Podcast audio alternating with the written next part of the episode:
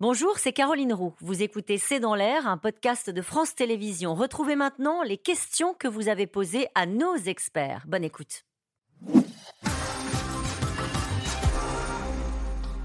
Y a-t-il un début de réaction du peuple russe et un désir de paix demande Martine. Oui, il y a toujours eu des réactions du peuple russe. on a vu au tout début des manifestations avec des arrestations. Il y a eu un travail législatif incroyable des autorités qui ont euh, pénalisé désormais toute forme d'expression euh, d'opposition à la guerre. Vous pouvez juste un tatouage euh, est suffisant. On a encore vu aujourd'hui une condamnation en ce sens. Mm. Un commerçant qui avait une affiche qui exprimait son soutien à l'Ukraine et non pas à la condamnation de la guerre vient aussi d'être condamnés. Donc il y a euh, ces, manifestations. Elles sont plutôt chez les jeunes, pardon. Plutôt chez les jeunes, beaucoup moins chez les gens qui globalement sont nés dans la période soviétique, qui ont grandi avec euh, la télévision et qui ont peut-être la nostalgie de la puissance qui était revendiquée alors par l'URSS.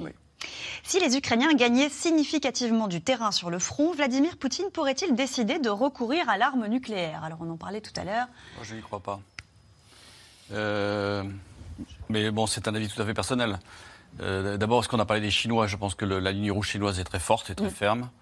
Euh, et puis les, Américains ont déjà prévenu qu'en fait, si jamais ils utilisaient une arme nucléaire tactique, ils lui détruiraient la, flotte de la mer Noire, ils détruiraient plein de choses. Donc en fait, c'est déjà annoncé, les conséquences pour les Russes euh, sont, sont, déjà annoncées. Donc euh, je, n'y crois pas. Vous étiez un peu moins catégorique, Frédéric vrai. Non, non, c'est d'autant plus vrai que euh, lorsqu'il y a eu annexion euh, à l'automne dernier d'un certain nombre de, zones de l'Est de l'Ukraine par Vladimir Poutine, il s'agissait de sanctuariser politiquement ce que militairement il n'arrivait pas à, à, conserver. Or, la contre-offensive ukrainienne a croqué un certain nombre de ces territoires. Donc officiellement considérés comme russes, annexés. Hein. Bon, bah, ça n'a pas donné lieu à ne serait-ce qu'à une préalerte nucléaire. Parce que Poutine parle beaucoup, mais parle beaucoup, mais en réalité, sur le terrain, on sait qu'il n'y a jamais eu depuis 18 mois, ne serait-ce qu'une préalerte nucléaire sur le plan euh, technique concret mm. du terme. Non, non, donc je rejoins le général de Gomard à ce niveau-là. Peut-être juste une chose qui a par contre été euh, utilisée sur le terrain, en fait, c'est la mise en danger des infrastructures nucléaires civiles mmh. par la Russie. Et ça, c'est à mon avis quelque chose qui est extrêmement intéressant parce que le fait d'aller utiliser Zaporizhia, de mettre de la pression sur cette centrale qui, rappelons, est quand même la plus grosse européenne, euh, c'était de contourner un obstacle qui était justement l'usage et toute la dialectique qui allait sur l'usage du nucléaire, qui est quand même une arme de non-emploi à la base. Hein, on, l'utilise enfin, sous votre contrôle, ah. euh, mais on, on l'utilise comme étant une dissuasion. Et là, c'était de le faire à l'inverse, d'utiliser des infrastructures civiles et de poser un danger qui, là, euh, là encore, euh, sous, le, sous couvert des, experts en nucléaire, aurait eu des conséquences différentes, puisque vous prévoyez pas une centrale civile pour qu'elle explose comme une arme. Alors, Oppenheimer est sorti en ce moment, je pense que c'est euh, cette saison. mais voilà, ça, par contre, c'est un véritable intérêt et ça a été joué. Et le fait que la Russie cherche à prendre le contrôle non seulement des différentes centrales nucléaires, mais aussi des zones où on avait des déchets nucléaires qui étaient stockés, est loin d'être anodin, surtout qu'ils l'ont tenté dès les premiers mois du conflit. Mm. Donc là, on a vraiment par contre ce double jeu et cette utilisation-là. Question de Prosper. On ne perçoit pas d'issue militaire à ce conflit, alors quelle autre issue que diplomatique? Ah bah, d'abord, tout, quand même va jouer sur le terrain militaire. Attendons de voir. Il y a eu des retournements. Attendons, attendons un peu, puisqu'il faut au moins aller jusqu'à la, fin de la période estivale, voir si les livraisons euh, d'armes qui peuvent être significatives se matérialisent ou pas. Et sinon, on peut changer beaucoup de choses par la négociation. La vraie question, ce sera une négociation avec des concessions territoriales ou pas? Et c'est ça euh, qu'il faudra déterminer. Je crois que c'est cet après-midi Volodymyr Zelensky qui espère pouvoir euh, organiser un, sommet pour la paix à l'automne, je crois. En Arabie Saoudite aussi. Il y aura, d'abord une réunion en Arabie Saoudite où il va, il va essayer d'avancer son plan de paix.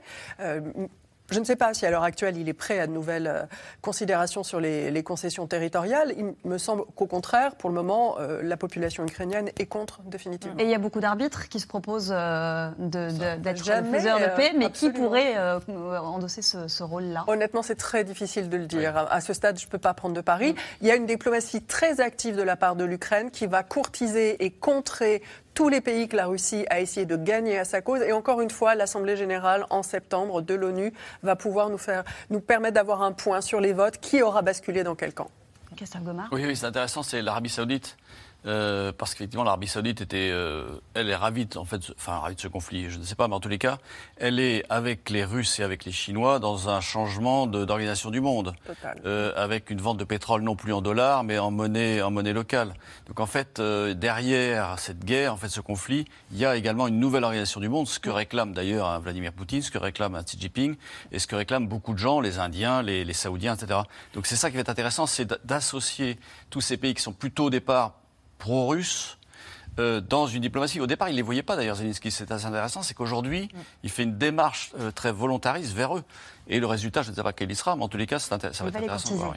Juste pour euh, rebondir sur euh, ce que vous disiez, Général, mais le choix de l'Arabie Saoudite est particulièrement intéressant puisque la Chine a réussi à obtenir un traité entre euh, deux acteurs sur lesquels on ne voyait jamais d'issue, à savoir l'Iran et l'Arabie Saoudite. Iran qui est le fabricant notamment de beaucoup de drones, ce qui permet à la Chine de se poser comme étant un faiseur de traités et un, et un, et un des succès hein, de paix non négligeable et incontournable, alors qu'elle était dans un, une approche beaucoup plus de non-ingérence, de ne pas se mêler de ce sujet-là. Donc là, on a quand même tout un enjeu. Et le fait que ce traité soit signé, même si Washington a expliqué que ce n'était pas vraiment un enjeu, ça a quand même rebattu les cartes sur la zone du Moyen-Orient. Et en fait, lire le conflit ukrainien avec les différents acteurs uniquement avec un prisme occidental et ukraino-russe, à mon avis, est, est, une erreur. On ne mm. peut pas le faire comme ça. Frédéric Oui, pour répondre à euh, Prosper, une issue politique, ça toujours, hein, comme le disait le grand stratège prussien Clausewitz, de toute façon, la guerre, c'est à terme pour arriver à, du politique, à condition quand même qu'au euh, Kremlin, on accepte la réalité euh, conceptuel d'un peuple ukrainien hein, et, le droit afférent, euh, en droit international depuis 45 au moins, à disposer d'un État souverain, parce que sinon, ce sera très très difficile pour M. Zelensky, avec ou sans perte territoriale, de discuter euh, face à quelqu'un qui ne le reconnaît pas comme acteur légitime. Et puis le deuxième point, effectivement, ça a été dit et rappelé notamment tout à l'heure un peu plus il y, y, a quelques minutes, la Chine est, à mon avis, le seul pays aujourd'hui au monde capable de taper du poing sur la table pour que Poutine fasse quelque chose. Euh, Monsieur Zelensky, lui, de toute façon, est extraordinairement dépendant euh, des armes occidentales, donc là, et, notamment des États-Unis pour, pour l'essentiel.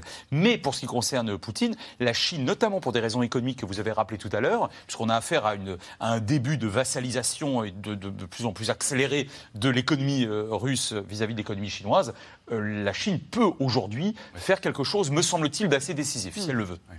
Yevgeny Prigogine joue-t-il encore un rôle dans ce conflit? Et si oui, lequel? Bah, Prigogine, pour l'instant, il est toujours en vie, ce qui. Euh, euh, il, est plus qu'en vie. C'est déjà une performance. C'est déjà une performance. Après, oui, il est bien portant. En fait, de mon point de vue, il se réoriente beaucoup sur l'Afrique, euh, très nettement, et puis effectivement sur la Biélorussie, où ces, ces, hommes, en fait, vont faire monter en puissance l'armée biélorusse dont on parlait tout à l'heure. Mais sur l'Afrique, parce que l'Afrique, quand on voit bien, c'est un moyen de revenu gigantesque pour la Russie, d'influence pour la Russie. Euh, on se souvient quand même que l'Union soviétique était quand même très présente en Afrique et finalement elle a repris pied dans pas mal de ces pays dans lesquels les militaires euh, africains ou maliens par exemple étaient formés à l'Académie Frunze, qui était l'Académie russe, euh, et un certain nombre de pays. Ce qui n'est pas le cas du Niger d'ailleurs, mais les autres, un certain nombre d'autres pays ont été formés en Russie. Euh, donc oui, euh, Prigogine est toujours là et à mon avis, euh, on l'a vu d'ailleurs, on a vu des, images avec un des ministres centrafricains, le porte-parole, je crois, centrafricain. donc il est encore actif, oui. Mm. Alors, ça va même au-delà de ça. Hein. Euh, Prigogine, il ne faut pas oublier que c'est quand même une créature poutinienne, qu'il est dépendant financièrement de la structuration du pouvoir. Euh, là, on a dit qu'il était mort. On a quand même des jeux d'acteurs qui sont extrêmement bien rodés. Il ne faut pas oublier d'où il vient. C'est euh, un faiseur d'influence depuis des années, si ce ne sont des décennies. Il travaille là-dessus. Et il avait été qualifié, notamment par le, centre fondé par Navalny, hein, comme étant l'essence même de l'adocratie, donc du système sur lequel fonctionne la Russie l'heure actuelle, il se porte pour le mieux. Et vous avez deux contracteurs. Lui, il a une puissance militaire et il a une capacité d'aller agir là où la Russie peut être un petit peu en difficulté. L'Afrique, mais on pourra aussi le retrouver en Amérique latine. Dernière question d'Erol. Pourquoi l'OTAN ne protège-t-elle pas la bande côtière roumaine pour escorter les navires qui transportent les céréales ukrainiennes? C'était fait en partie, puisque. C'est déjà fait en fait, puisqu'on a parlé tout à l'heure de bateaux israéliens, de bateaux chinois. Euh, qui était escorté par des avions euh, de l'OTAN. Ce qui permet de rappeler que l'OTAN est quand même de loin la plus puissante alliance militaire euh, au monde aujourd'hui. Merci beaucoup à tous les quatre d'avoir participé à cette émission. On va se retrouver demain en direct à 17h45 pour un nouveau C'est dans l'air. Très bonne soirée.